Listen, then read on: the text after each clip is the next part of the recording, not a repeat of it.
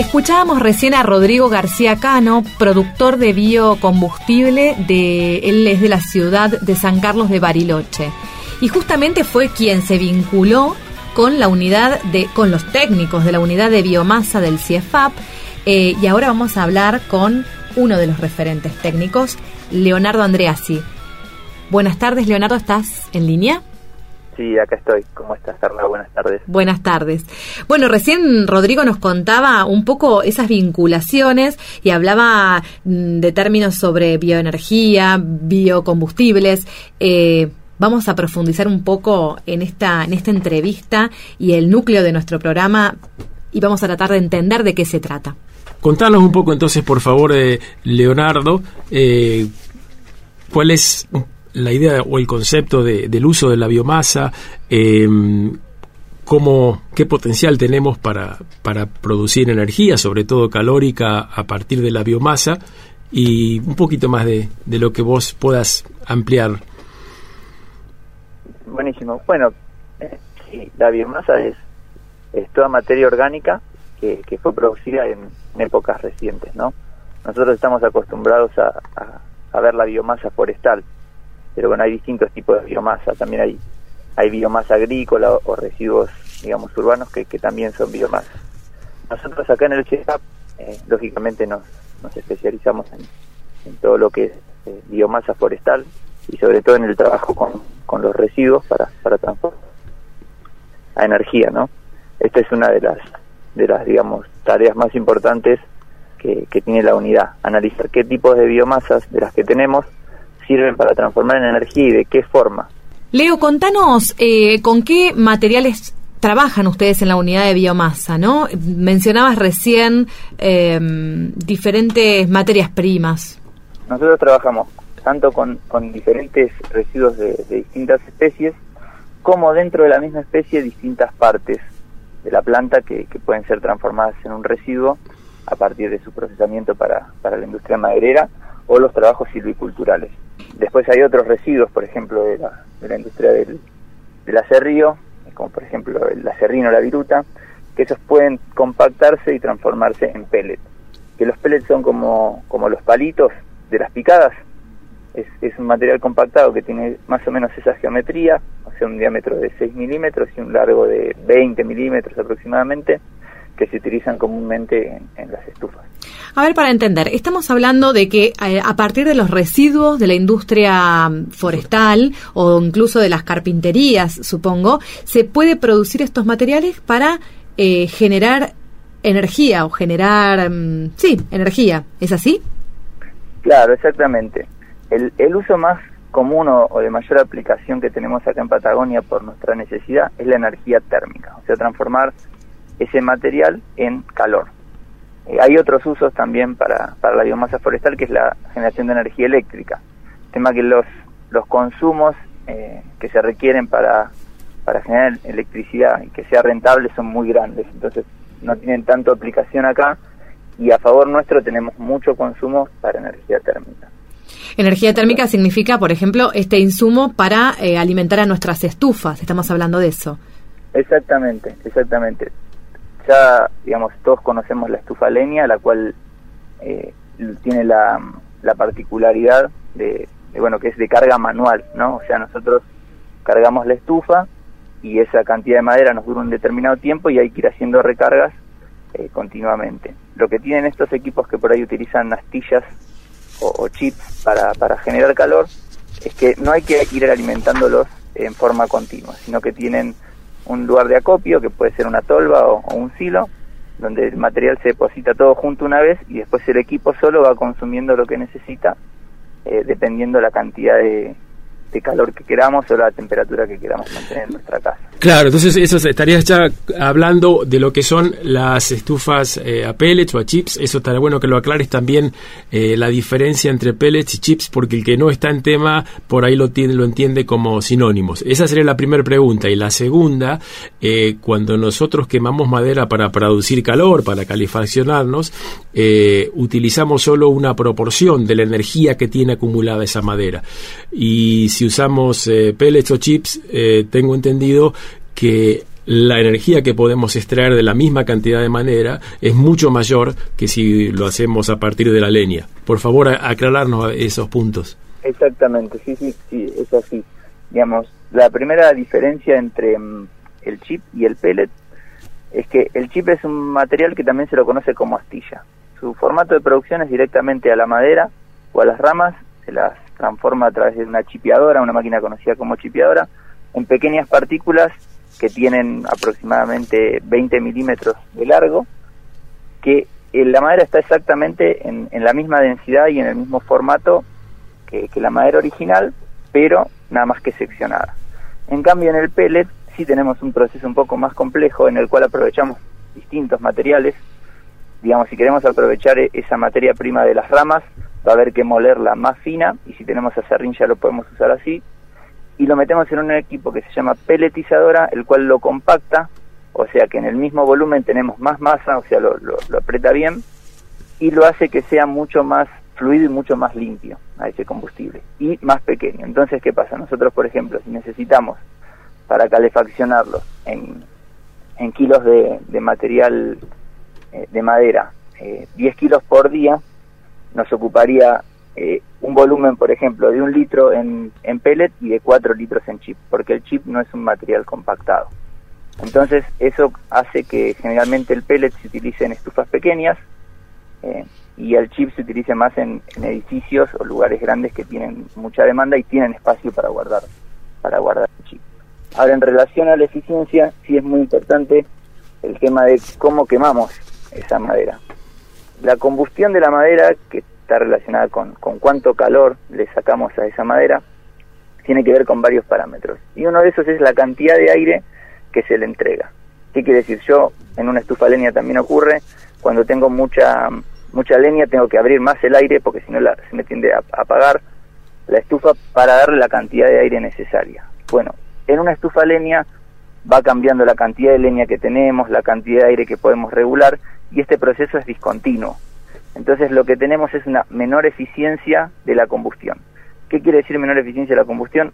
Hay materiales que se van a liberar de la madera que no los terminamos de quemar. Es decir, gases combustibles que se nos van por la chimenea y no los podemos aprovechar quemándolos y transformando en calor. ¿Qué pasa con las estufas a pellet y calderas? Bueno, como tienen un equipo que los dosifica, o sea, continuamente, por ejemplo, un tornillo o una rueda está tirando la cantidad justa de pellet que necesita en ese momento, el aire sí está regulado ya de fábrica. Entonces nosotros tenemos en todo momento una combustión que se mantiene dentro de los parámetros óptimos. ¿Qué quiere decir? Que la temperatura que llega a la llama siempre es la necesaria para quemar tanto el monóxido de carbono como los otros materiales que, se liberan. E, esto es algo que es muy difícil de lograr cuando la combustión es discontinua como, como en una estufa. También una cosa que es importante es el tema de la humedad. En la leña es un poquito más complicado controlar la humedad, eh, porque bueno, depende del proveedor, si la hacemos nosotros, cómo estuvo estivada. Humedades altas lo que hacen es eh, que la temperatura de la combustión baje y pasa lo mismo que antes, no podemos quemar todo lo, todos los componentes que tiene la madera. Cambio el pellet eh, ya tiene un presecado cuando se produce que hace que la humedad sea del 10%. Entonces toda la combustión se lleva a más temperatura y aprovechamos todo el, todo el material. Leo, por lo que estoy escuchando, ustedes se, digamos, están, estudian los materiales y además investigan sobre tecnologías. Contame un poco cuál es la función de la unidad de biomasa del CIEFAP para aportar innovación, eh, conocimiento e innovación en materia de producción energética. Bien. Bueno, por ahí una forma de contártelo es, es lo que pasaba en algunos proyectos al principio. Tengo un material que generalmente a veces es un problema porque no tengo dónde ubicarlo y lo puedo quemar en algún lugar, voy a contaminar, se me va a romper el equipo donde lo voy a quemar, eran como un montón de dudas a, resolver. Entonces nosotros en un principio nos enfocamos más en el chip y, luego en el pellet de empezar a, a, estudiar cada materia prima local, a qué se podía, digamos, destinar y qué problemas traía. Por ejemplo, un, un trabajo que estamos realizando ahora es sobre el pino ponderosa, ¿no? Entonces, el trabajo consta en la peletización de tres fracciones distintas del árbol. Las ramas finas, las ramas gruesas y los residuos de fuste, ¿no? Cada uno de esos tiene una calidad que si vos te pones a analizarlo en el laboratorio que tenemos nosotros, por ejemplo, las ramas tienen más contenido de ceniza. Eso en una estufa pellet te puede hacer que la estufa se te tape y por otro lado emitir mucho material particulado. Entonces, si yo voy a realizar una inversión, por ejemplo, para ponerme una planta de peletizado, necesito saber qué estufa me sirve para ese material y si ese material lo voy a, digamos, a, poder utilizar en, en, sentido de las reglamentaciones ambientales. Entonces, esa información no estaba eh, disponible y un poco lo que, lo que tratamos de hacer es brindar esa información. Después, en, respecto al uso, sí también hacemos eh, pruebas yéndonos un poco de lo estándar eh, relacionado con con las recomendaciones que sí existen, por ejemplo, para la combustión de chips, el CIFAP tiene una caldera para, para quemar chip que te implica cierta granulometría, o sea, cierto tamaño de chip, que no sea ni muy grande ni muy pequeño. Nosotros hicimos pruebas con otros materiales también fuera de norma para entender cómo funcionan esos sistemas y cómo poder eh, modificarlos para eh, darle aplicación a algún material que no la tenga. Siempre pensando en reutilizar o valorizar residuos, esa es la función. Imagino que obviamente tienen una amplia interacción o vinculación con referentes, eh, empresarios, productores locales. O sea, es la base para poder ustedes avanzar en investigación. Y en, gran parte es, es de la zona, mayormente, pero también con, con, gente de, otros lugares, digamos, a, través de los, de los ensayos que venimos realizando, eh, se dan una serie de consultas y trabajos, por ejemplo, uno que estamos trabajando ahora está relacionado con, con residuos de, cáscara de nuez y almendras, que es un material que se utiliza ya en, Europa. Eh, ya hay referencia. Eso también a veces nos ayuda mucho. Eh, digamos, en Europa está bastante avanzado el tema de bioenergía y hay como muchas pistas, digamos, para qué materiales sirven, qué materiales no sirven, por qué problema, y esa bibliografía y esa referencia, digamos, de mercado eh, nos guía mucho. En este caso, con, con los residuos de, de cáscara es un, es un muy buen material que tiene muy muy buenas condiciones y generalmente baja humedad y, digamos puede revalorizar algo que hoy es un problema. Vos tenés un problema que no sabes dónde tirar las cáscaras y de repente le encontrás un uso y a eso le encontrás también un, rédito, ¿no? Claro. eso pasa también a veces, eh, o lo que queremos que pase con, con las plantaciones de, acá de la zona que no están por ahí eh, manejadas y les vendría bien una poda y si digamos el chip puede utilizar ese material para, para generar eh, combustible, puede cubrir el costo quizás de ese, de ese, de ese trabajo. Entonces es como una cadena virtuosa, ¿no? Se necesita calor, se genera trabajo porque alguien tiene que ir a hacer esa poda y de paso saneamos las, las plantaciones y, después vamos a tener mejor madera. Un círculo virtuoso, sí. Claro, exactamente. Eh, Leonardo, vos formaste parte de la subcomisión de bioenergía para la conformación de la norma IRAM de biocombustibles argentinos. Brevemente, contame qué significó ese aporte, cuál, digamos, suena muy interesante, ¿no? Formar parte de ese equipo. Claro, la función del equipo es, establecer qué tipo de pellet eh, sirve para uso doméstico, eh, así a grandes rasgos, es decir, yo cuando quiero un pellet de uso doméstico tengo una idea y quizás el fabricante tiene otra. ¿Qué quiere decir? El fabricante fabrica pellet, por ejemplo, eh, de 8 milímetros y mi estufa necesita pellet de 6 milímetros o el tamaño es distinto, la humedad es distinta. Entonces hay que homogenizar un criterio para que el fabricante de los equipos, el consumidor y el que produce el combustible todos tengan el mismo criterio. Eh, eso es principalmente la función y la segunda función es tratar de eh, adaptar eh, los valores de las biomasas que, tienen las normas de referencia internacionales a nuestros valores también. Buenísimo, me parece que lo que hemos estado conversando hasta ahora es una muy buena introducción al uso de la biomasa en general y hoy nos hemos centrado básicamente en la producción y el uso de los pellets. En próximas eh, intervenciones, conversaciones, creo que podemos concentrarnos más en el uso de los chips, que es otro tema que es más para calderas grandes, para instituciones, etcétera.